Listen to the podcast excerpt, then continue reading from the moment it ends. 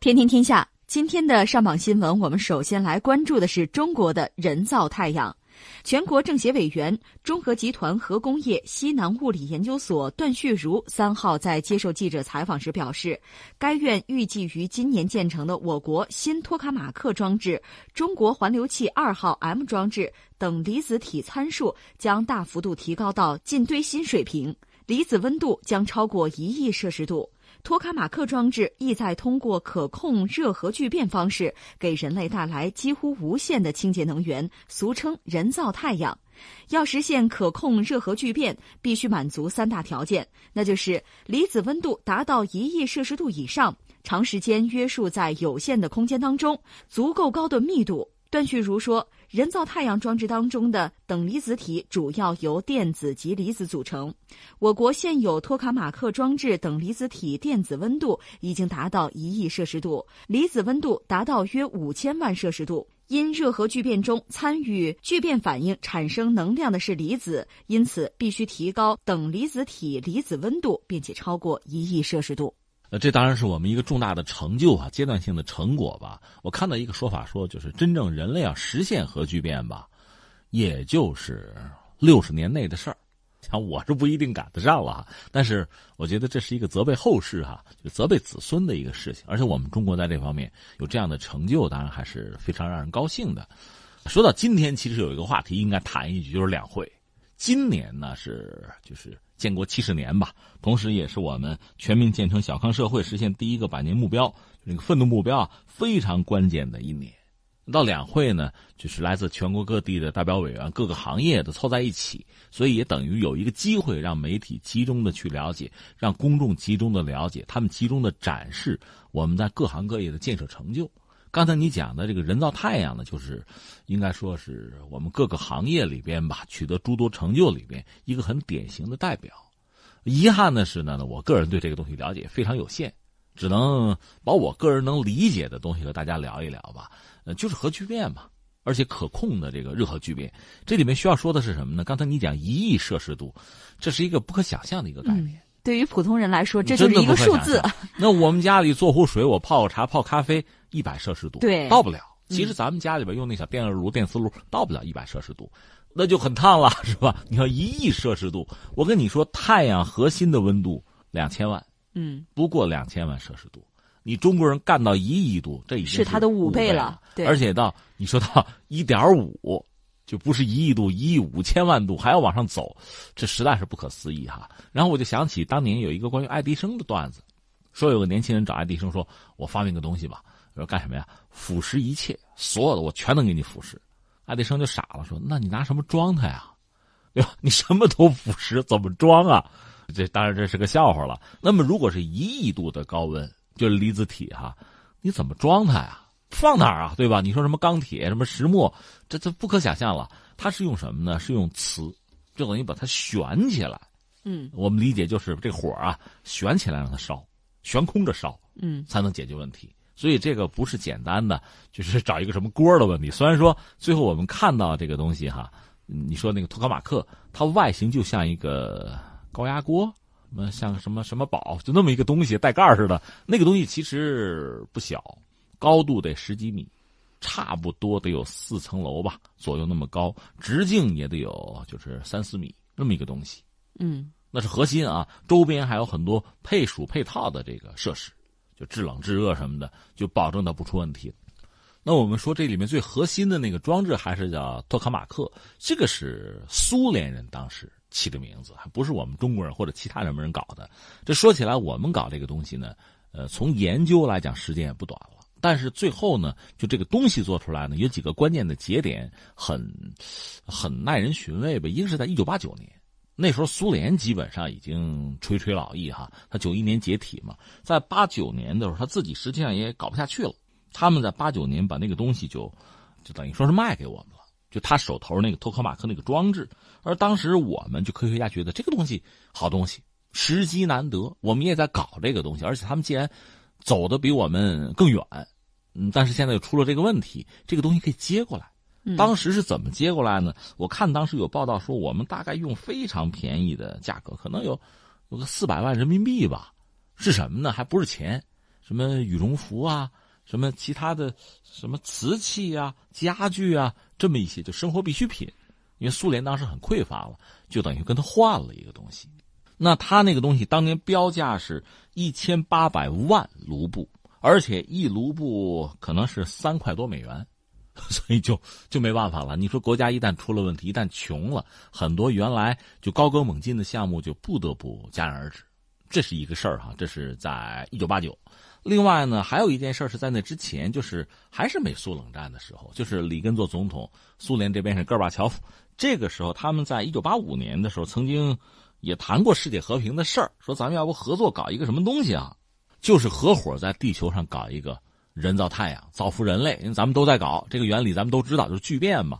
最后约了一帮国家来参与，呃，一共有七个国家参与。那这个里面包括了我们中国，欧盟是占了百分之四十五的份额吧。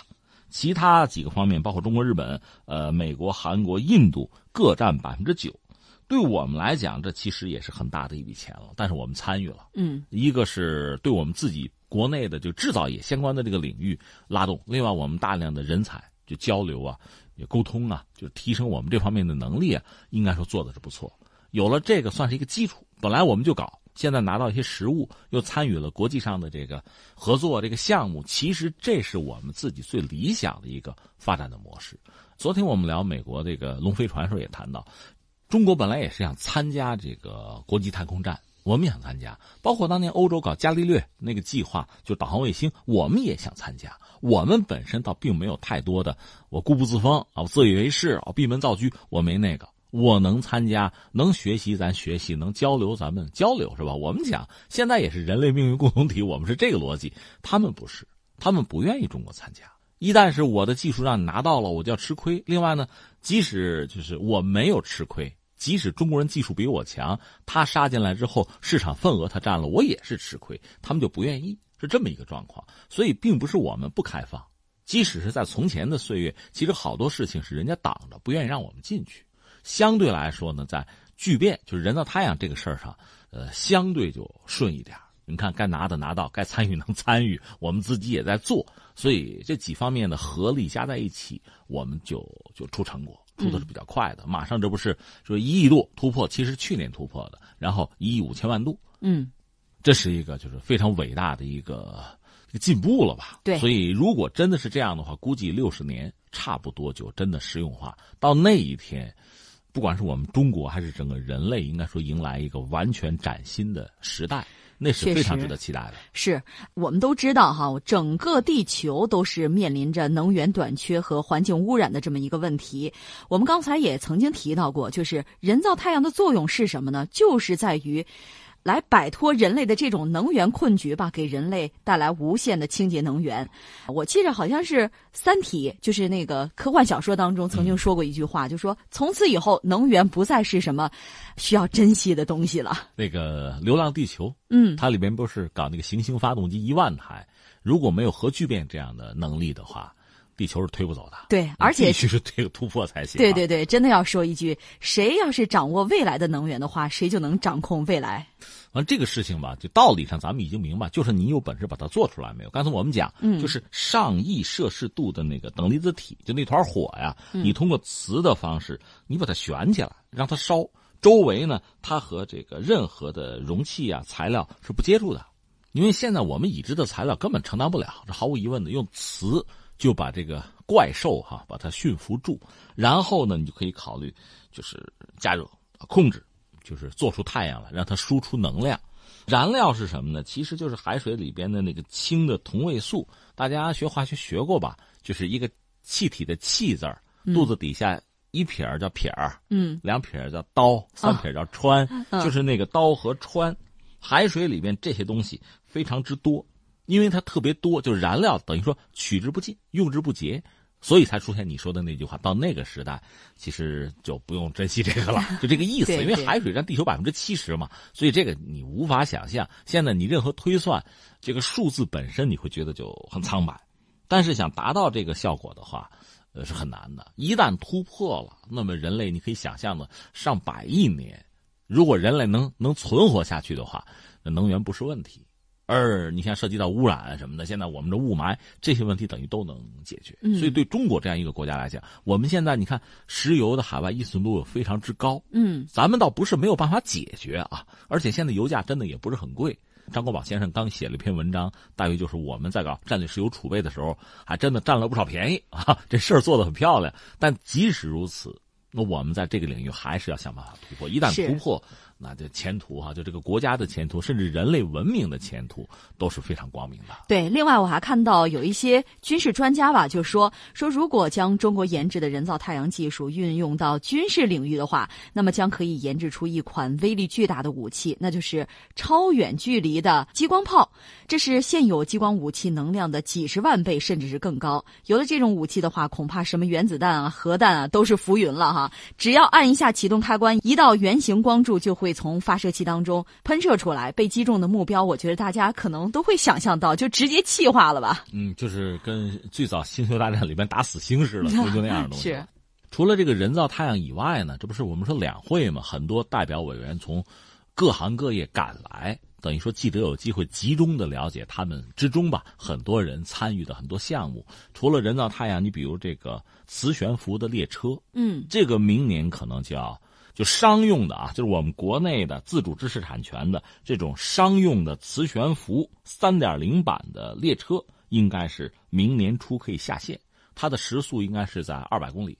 呃，为什么二百？二百似乎不是很高，因为咱们什么什么和谐号啊，我们这个复兴号啊，嗯，二三百、都已经350超过了哈400是可以的。嗯呃，是这样，这个可能是有一个，就是在全球范围内，很多国家在做磁悬浮这个研究的时候，这个速度嗯，这一块儿是不是市场上是短缺的？